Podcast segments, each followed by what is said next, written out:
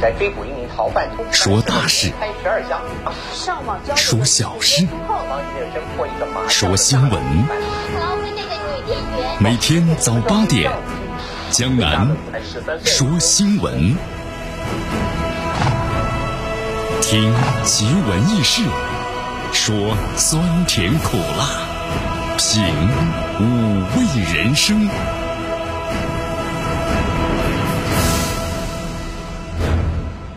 朋友们，你们好，这里是江南为大家所带来的《江南说新闻》。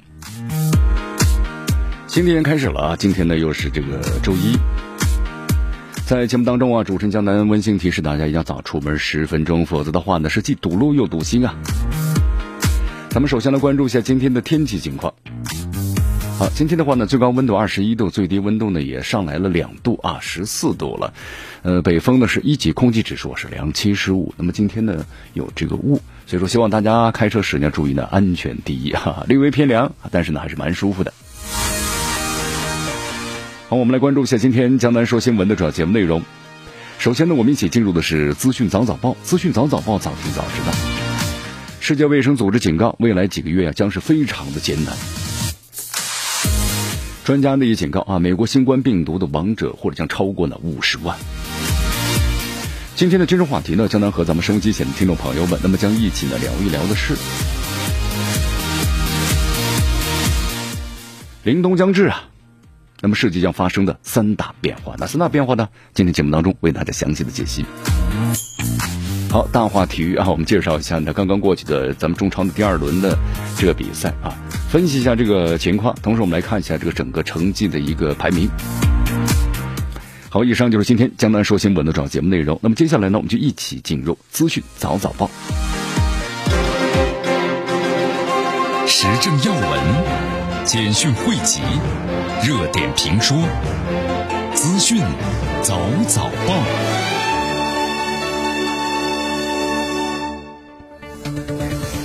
资讯早早报，早听早知道。来一下时间呢，欢迎大家继续锁定和关注江南为大家所带来的绵阳广播电视台 FM 九十五点七新闻广播。咱们首先还是谈一下新冠这个肺炎啊。我们在节目当中呢也多次谈到了新冠肺炎的话呢，如果疫苗没出来，对吧？我们说了，对新冠疫情的话就是一个管控的问题。那么同时，全世界的话呢，只要任何一个国家有新冠疫情病毒，那么其他的国家都无法呢独善其身，这是肯定的。那么同时，现在啊，我们说在新冠。这个疫苗呢，我们现在都进入这个全世界的研制，进入紧锣密鼓的状态，而进入呢这个临床的第三实验阶段，但是还没有推向完全推向这个市场，所以说，这个全球新冠疫情啊处于一个非常关键的时期。那么未来几个月呀，将非常的艰难。哇，江南为什么非常艰难？其实不是江南说的，世界卫生组织总干事谭德赛在昨天表示啊，说了这么一番话，因为现在是十月份嘛，真正的冬天我们说还没有到来。但是大多数的国家，我们说现在呢，关于新冠肺炎的话呢，呈几何数的增长，因为新冠肺炎在这个低温之下，它的存活的时间呢将会大大的延长。那么全世界来看的话，很多地区的医院，包括重症监护室，都接近于呢负荷的极限了。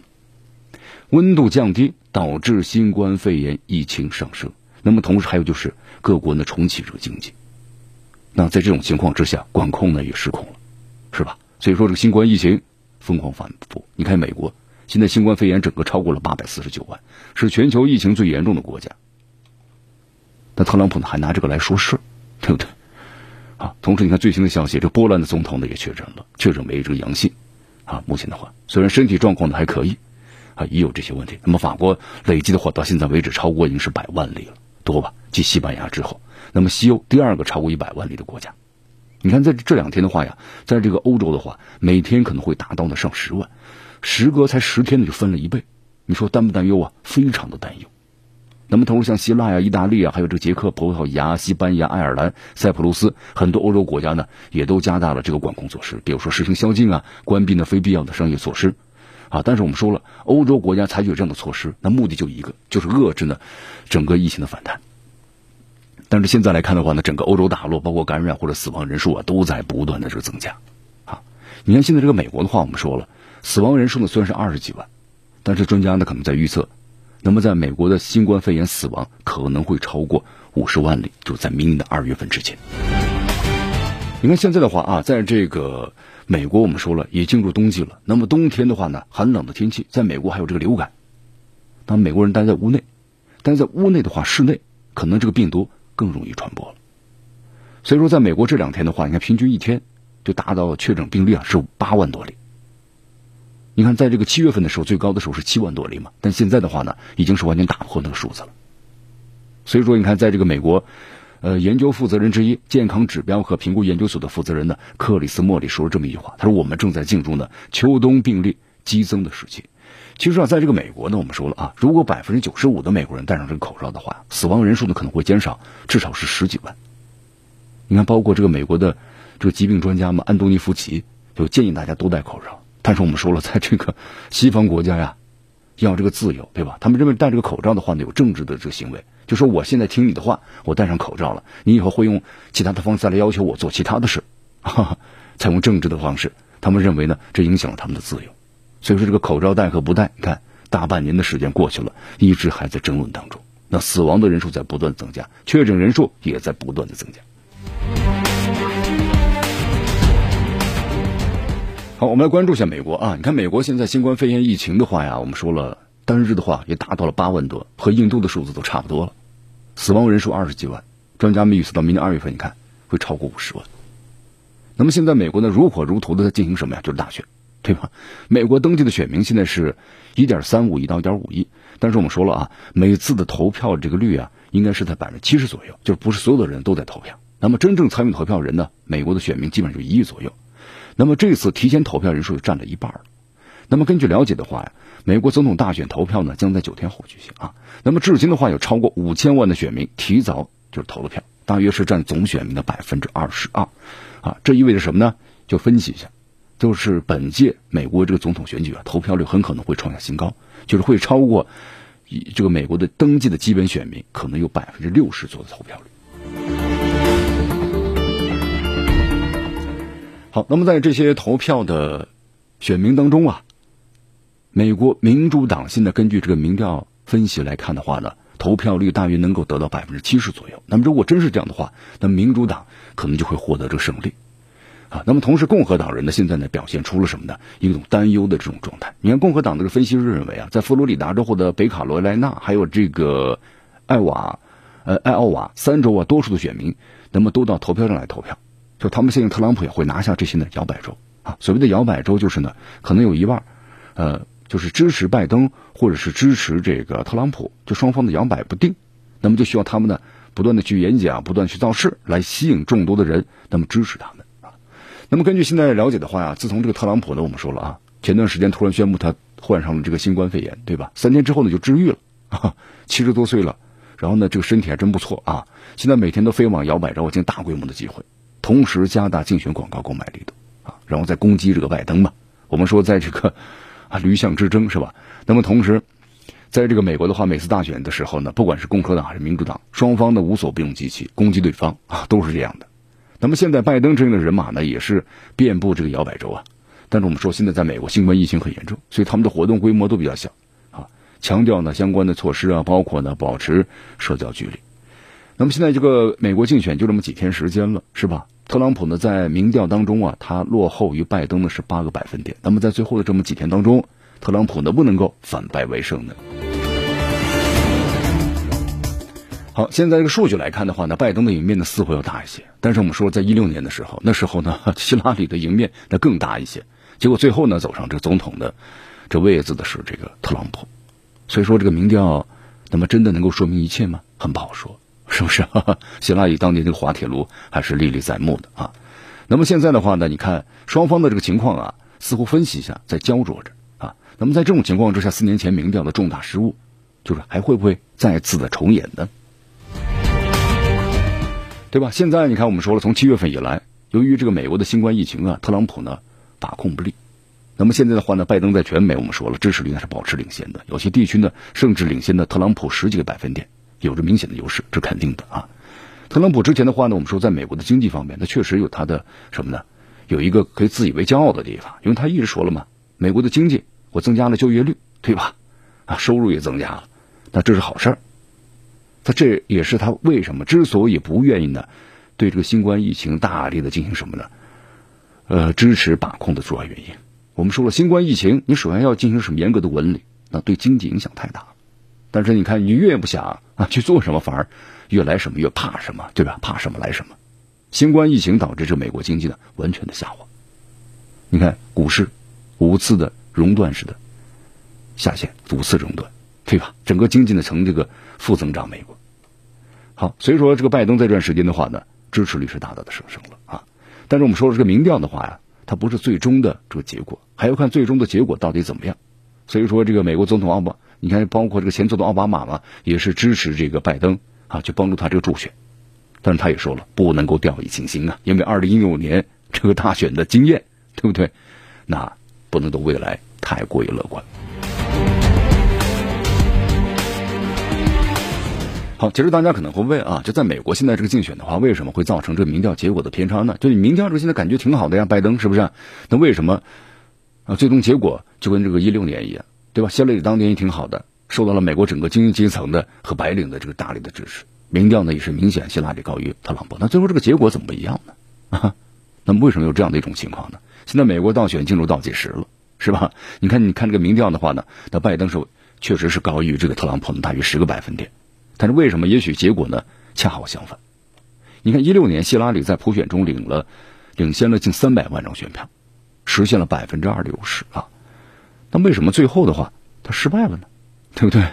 你看，所以说，在这个美国呀，有一位这个专业人士啊，也是负责这个民调的一位调查人负责人，名字叫克里斯·杰克逊。他认为，他说一六年的结果呀，并不是民调的失败，因为当时呢，很多人没有意识到选举人就选举人票的重要性，还有就是偏差，就是吧，民调呢是不是准确？但是州级的民调有一定的误差，特别是这个摇摆州，摇摆州很多选民啊是到最后一刻才定下来的。那么之前的话，也许在支持特朗普，哈。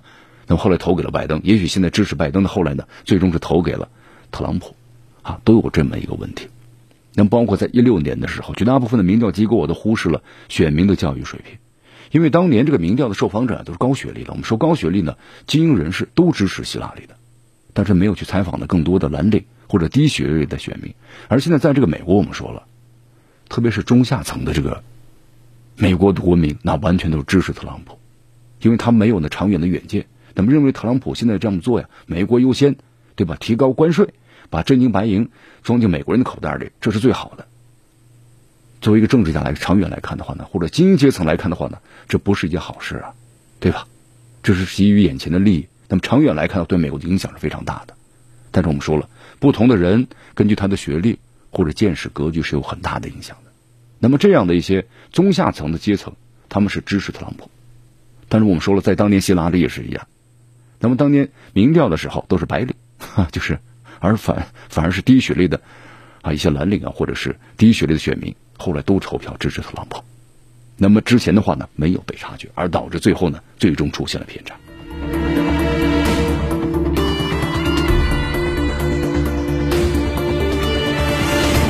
好，所以说呀，从这个统计学的角度来说呢，这大选的民调啊没有显著的准确性啊。这民调的准确与否呀，只能显示在某个时间点选民的倾向，或者我选的这一部分人，他们呢支持谁啊？这是可以的。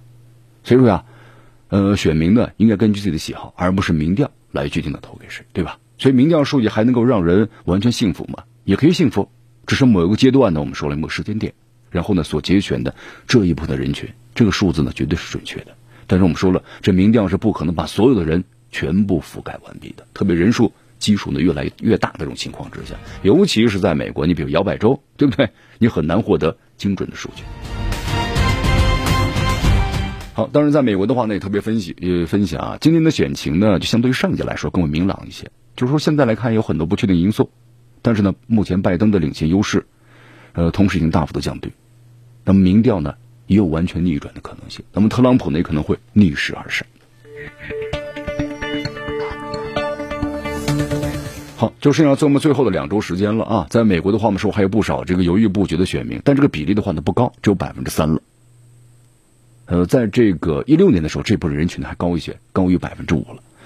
啊，最后的冲刺阶段呢，当然我们说了，还可能会有很多的变数，对吧？民调的稳固不能说明拜登在选举上就十拿九稳了。你看，在美国这个福克斯新闻也评论嘛，说今年的新冠疫情带来了很多不确定性，包括投票的方式等等等等，那么都会对选举啊带来很多的迷雾。我们说了，这尽管的，民调可以很好的指导选民，你了解一下总统候选人，对吧？谁更受欢迎？但是它呢，并不总能够转化为结果的。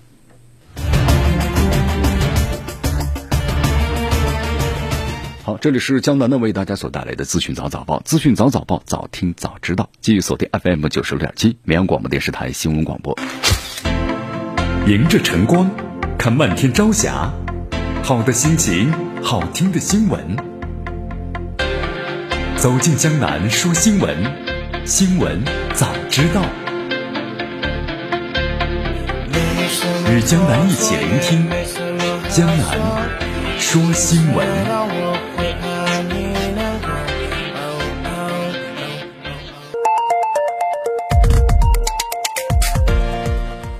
继续回到江南为大家所带来的资讯早早报，资讯早早报，早听早知道。我们继续关注呢下面的消息。好，这段时间美国如这个总统选举啊如火如荼，进入最后的关键时期了，对吧？当然我们说了，总统选举要进行，同时美国的这个政府的工作呢也要进行。你看这个美国政府的这个国务卿蓬佩奥啊啊，那么和这个美国国防部的部长艾斯珀这段时间呢还挺忙的，因为他们下周啊要访问这个印度，参加呢美国和印度的二加二的这个会谈。你看，江南，你去看了一下，了解了一下，就是他们要将要会谈的什么内容？就说，据说呀，他们要达成一项的军事协议，就是这个协议啊，就允许呢印度获取呢卫星的数据，干什么呢？提高他们导弹包括无人机的这个精度。就印度要想缩小呢和强大的中国军队的差距。好，我们说了，你看目的性很明显吧？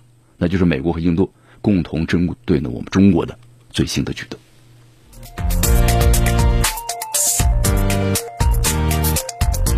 好，你看最近一段时间，这个美国和印度要走的还是非常亲近，对吧？这印度呢抓紧这样的时机，他看到了中国和美国在实行战略的竞争，那美国要压制中国，那印度呢就利用这样的时机，我多占点便宜，投机嘛，是不是？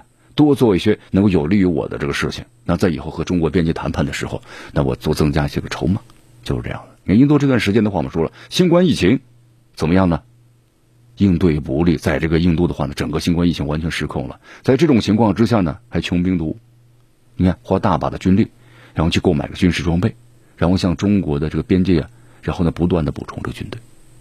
那进入冬季之后，我们说了，这都是一笔庞大的费用开支啊，是不是？所以说现在呢，印度我们说了，他这么做的目的呢，除了本身利益之外呢，还有转移国内矛盾的问题。你看咱们中国的外交部发言人呢，赵立坚呢。在昨天的说到，我们中国呀，从来就是没有无意的去挑战或者是去抬升。我们中国最关心的是提高的本国人民的福祉，啊，最重视的实现了中华民族的复兴，最期待的是世界和平的稳定。那么你看，现在这个美国，我们说了，寻求呢把中国打造成对手，这严重的战略误判，对吧？也把自身的战略这个资源呢投到错误的方向。你包括印度也是这样，这是无助于双方的合作和信任的，也无助于呢包括地区和世界的。和平和稳定。你看印度这个国家啊，它是最早不结盟条约所提出来的缔约国，它最早提出来就不结盟，所以说在各个国家之间呢不断的这个游走。那么现在和这个美国走得很近，那么印度和美国之间就那么友好吗？其实呢，并不像表面所看到的啊。好，江南为大家来分析一下吧。你看我们说了，这个印度呀，它就是投机嘛，是不是？就是相互利用，感觉你现在印度和美国关系挺好啊，别亲密无间，其实不是这样。是吧？你看印度的疫情，印度的总理莫迪昨天还发表讲话，他说全国疫情处于这个呃稳定的状态。但是印度的新冠疫情，我们说治愈率非常的低的，死亡率也相当的高，是吧？那么同时，现在印度这么做，当然就是我们说了稳定人心。那么同时还有一条，呃，这个现在印度的话呢，不断的和这美国的合作。你看，包括他和俄罗斯关系呢也走得很近，因为印度大多数武器啊都是从这个俄罗斯所购买的。所以说，你看这个俄罗呃，这个美国还有这个俄罗斯，包括印度，你印度的这种做法呢，其实很简单，就是呢在两个超级大国之间呢做一个平衡，是吧？它既不倒向着美国，也不倒完全倒向这个俄罗斯，而两个大国之间呢，它都可以呢获取呢相关的这个利益。它的目的是什么呢？要对付这个中国。那么呢，特别就是双方的边境的问题僵持不下啊，能够希望在以后的谈判中获得更大的什么这个利益。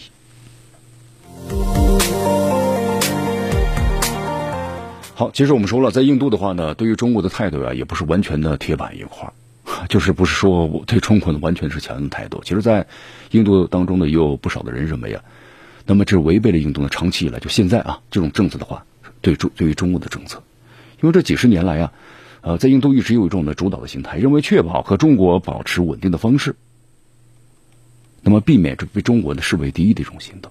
你看，我们说过去几十年，印度呢拒绝沿着之前的实控线，啊，这个推进。你看后来就是现在的话呢，一直在怎么样呢？不断的在蚕食着中国和印度的边境的这个领土。你看我们在节目当中不谈到过吗？啊，咱们举个例子，在边境线上，以前有一个温泉，咱们中国的村民啊，呃，都会先去呢给这个牲畜呢洗澡，皮肤病嘛可以治疗嘛。但是现在不能去，为什么呢？因为印度的这个边防部队已经是把这个温泉给占领了，说是是他们的领土了。你看，咱们中国在这方面其实一直都非常忍耐的啊，但是印度做的更加出格的时候，那那中国就必然会见强烈的反击的，对吧？所以说，这个印度的话，你说硬碰硬，从军事或者实力上或经济上，它是中国对手吗？不在一个等量级上。但是现在呢，他利用美国和中国的战略竞争，和美国在战略目标上结盟，那这印度就开始我们说了叫投机了。对吧？这印度受到呢美国印太战略的鼓舞嘛，这也是当前敢于和中国在边境对峙和印度自信的背后的原因，是吧？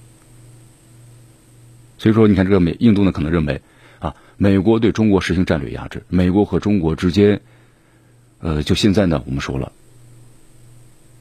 只是处于一个什么呢？贸易上的一个摩擦。他认为呢，这美国对中国的战略压制一直会进行下去的。所以说呀，这印度呢对中国的政策，还是呢取决于是自己啊。我们说了，上个世纪六十年代那场的中印自卫反击战，对吧？印度呢被输得很惨。那么在那种呢，他有个情节，他希望一直印度想证明自己呢是一个地区的大国，对吧？也包括现在他的总理莫迪也在一直在证明着。所以说啊，他这种反华的情绪或者民族情绪的话呢，在这次边境冲突当中，那之后的话呢，发挥的淋漓尽致。那么刚好莫迪的话呢？改革也也阻力很大呀，刚好又是新冠疫情应对不利，是不是？那就转移这些矛盾吧。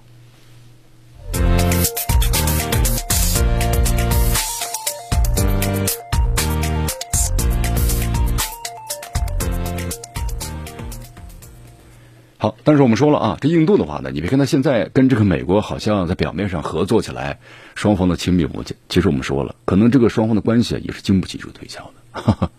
可能现在很多人认为印度呢突然转向了美国，但是呢，这印度对于中国的政策永远不会取决于美国，它是取决于自己的，对吧？我们说，要是印度的完全依附于美国的话呢，这不符合他自己的定位，因为他认为他自己是个地区大国，我要依附于美国的话，那我可不是小弟的角色。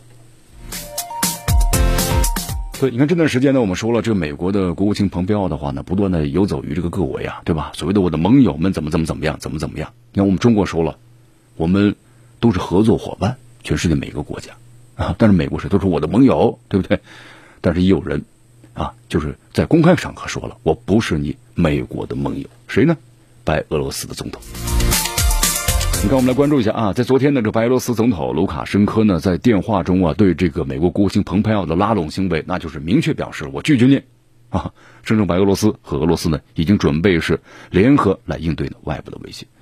你看，我们在节目当中也给大家介绍啊，白俄罗斯这个总统卢卡申科呀，那么这段时间的话呢，确实也是，呃，有点胆战心惊啊。为什么呢？你看，在他刚刚前不久啊，就是总统选举呢之后是连任，但是呢，在国内马上就出现了什么这个骚乱了啊，抗议示威游行，反对派在不断的这个动作着。那反对派的背后是谁呢？那就是西方的国家。你看，在这个当时这个西方国家马上就不承认白俄罗斯总统的选举的这个结果，然后周边的话呢，马上又有这个什么军事演习。是吧？国内开始动乱起来了。那这是我们说的典型的什么呢？言辞革命。但之后的俄罗斯明确表示，如果要是白俄罗斯安全呢受到严重威胁的话，那么就要呢根据集体安全条约保护那么共同的空间的规定。也就是说呀，你看卢卡申科后来不是说了吗？那么如果要是白俄罗斯受到了外部侵略的时候，那白俄罗斯和俄罗斯必须要做出呢这个积极的回应。好，这段时间的话呢，我们说了，这个白俄罗斯局势呢，现在还是有点紧张啊。但是的话，呃，逐渐逐渐的开始要趋于稳定了。呃，虽然这个白俄罗斯的前总统候选人呢，最后一代通牒，就说你这个卢卡申科啊，你再不下课的话，那怎么样呢？我叫他全国发动这个罢工了。我们说卢卡申科呢，执政已经有几十年的时间了，对吧？从上个世纪开始，就是年代之后啊，几十几几十年的时间了。那么这个反对派呢，就说卢卡申科呀，在这个管理包括贪污腐败各个方面都有一些这个问题啊。但是我们说了一个国家呢要发展的话呢，稳定是前提。那么现在你看说在这些特别是俄罗斯周边的一些国家，那么老出现这样的一些问题。你看，包括之前的话，突然一下子又是个阿塞拜疆和亚美尼亚呢，有双方的大打出手，对吧？包括呢，吉尔吉斯斯坦啊、格鲁吉亚等等等等，那么高加索这些国家都相动的发动了这样非常不稳定的一种局势啊。其实这个幕后分析一下的话，就发现呢，但必然会有西方国家，特别是美国的声音，干什么呢？孤立这个俄罗斯。好，继续锁定和关注江南为大家所带来的资讯早早报，时政要闻、简讯汇集、热点评说、资讯早早报。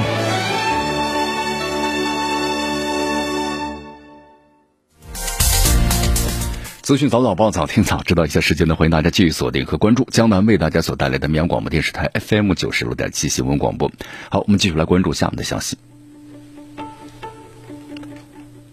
这段时间，蓬佩奥确实挺忙的啊，来游走于这个各个国家之间啊，所谓的这个盟友打个引号，对不对？干什么呢？游说他们一起来抵制这个中国。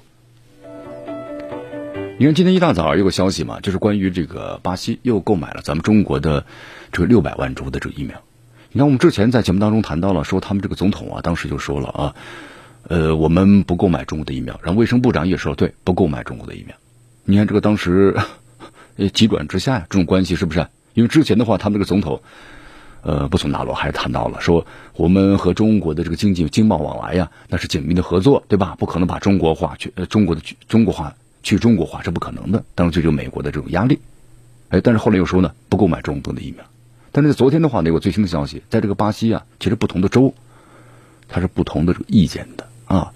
呃，他们有一个州的话呢，也购买了咱们中国的疫苗，是六百万，对吧？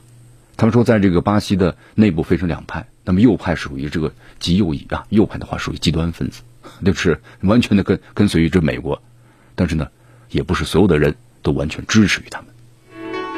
你看这个英国呢，同样也是如此啊。在昨天这个英国的《星期日邮报》呢，就是呃报道了这么一则消息，翻出了一段呢今年初的会议记录。这个记录显示，英国财政部就是事务国务大臣呢约翰格伦，那么今年年初在一场这个晚宴当中啊，就是说这么段话，他说这个还是呼吁中国和英国。在多个领域啊展开合作，虽然这个言论呢，我们说了，在英国呀，它同样也有内部的不同意见嘛。你有人支持和中国保持良好的经贸合作，有人就不同意，对不对？啊，那就是你看，这英国的前保守党领袖啊，现任议会的这个议员伊恩·邓肯·史密斯指责呀，说这个格伦给中国在磕头。好，和中国合作就是向中国磕头啊。这种思维是不是感觉有点很奇葩呀？英国的网友们也说了啊，那么向向中国呢一个示好，和中国保持经贸往来，就是向中国磕头。那你们向美国磕了多少个头了？已经是，是不是？其实，在英国呀，很多的民众呢也表示，英国在很多方面其实应该多和中国呢好好合作，多学习一下中国。英国企业应该从中国学到一些东西，再返回到英国。建议英国政府呀采取更有效的行动。同时也建议约翰逊多向中国学习。你看这网友们呢，我觉得还是有很多事情。旁观者，我们说了，旁观者清醒啊，对吧？旁观者清，这当局者很迷呀。你看网友们将他看了一下啊，不少的英国网友们指责，就是英国你不政府不应该呢一味的去迎合特朗普，多花点时间，还不如在应对呢新冠疫情上。你难道你说向中国磕头？难道美英国不是在一直向美国磕头吗？你约翰逊不是在给美国磕头吗？英国网友们呢？你看，这样讽刺这个英国的政府。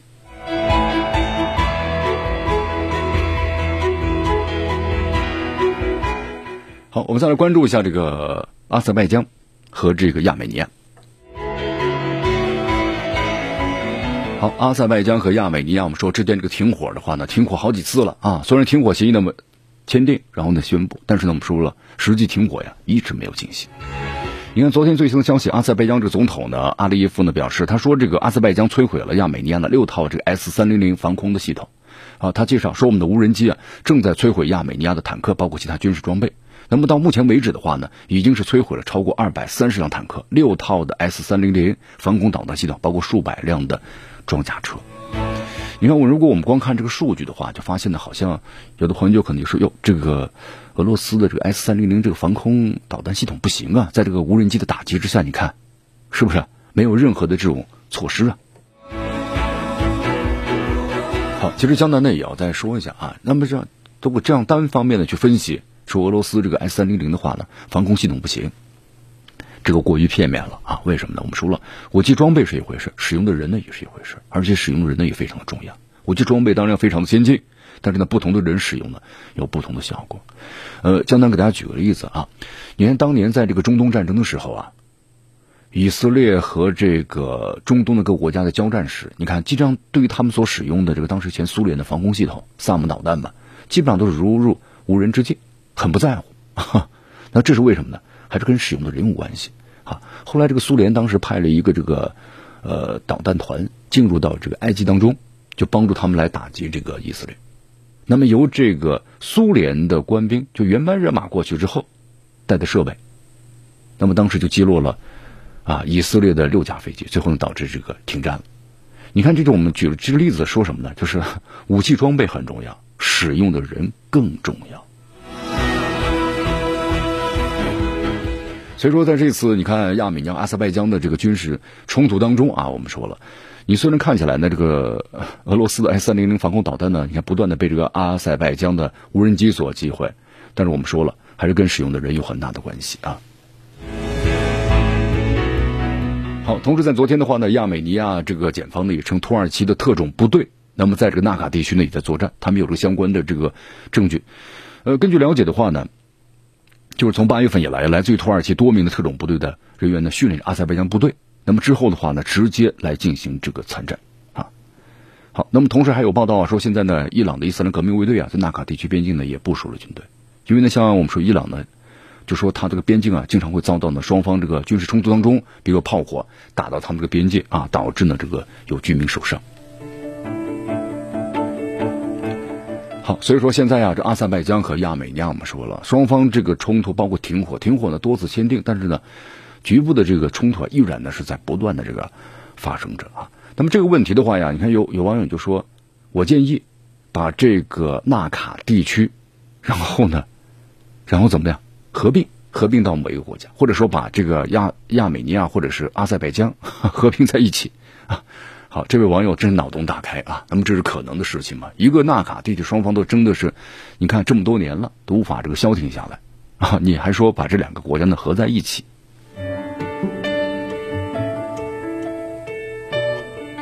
好，当然我们说了，开玩笑归开玩笑啊，言下之意就说了，还是需要这个稳定和和平，对吧？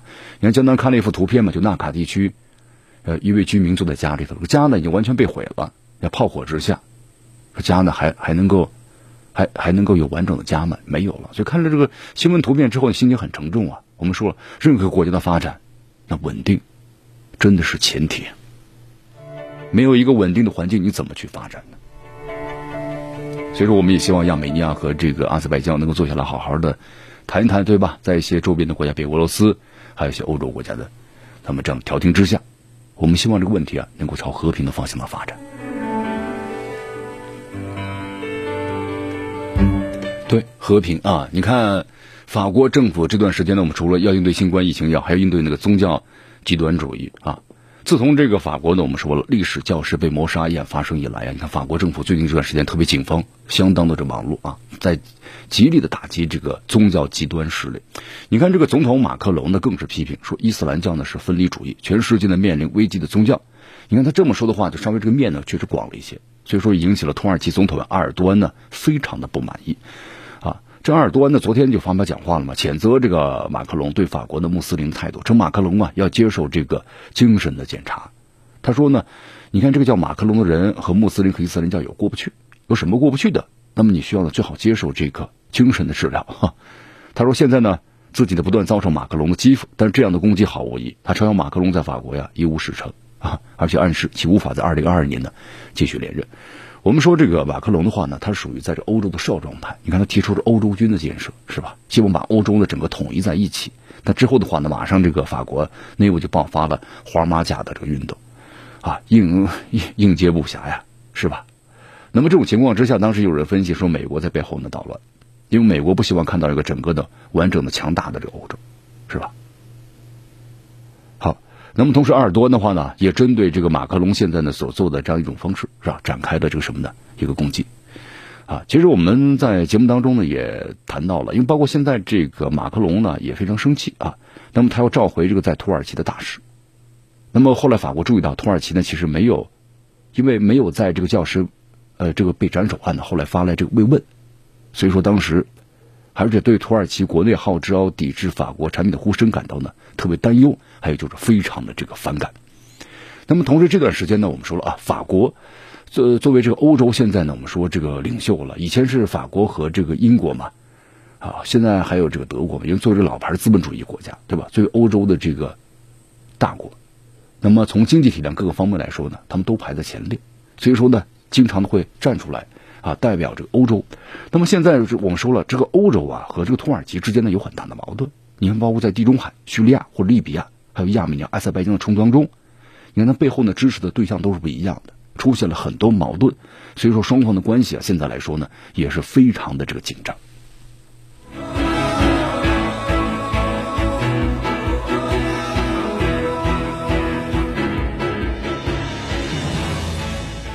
好，以上就是今天的资讯早导报的全部内容啊。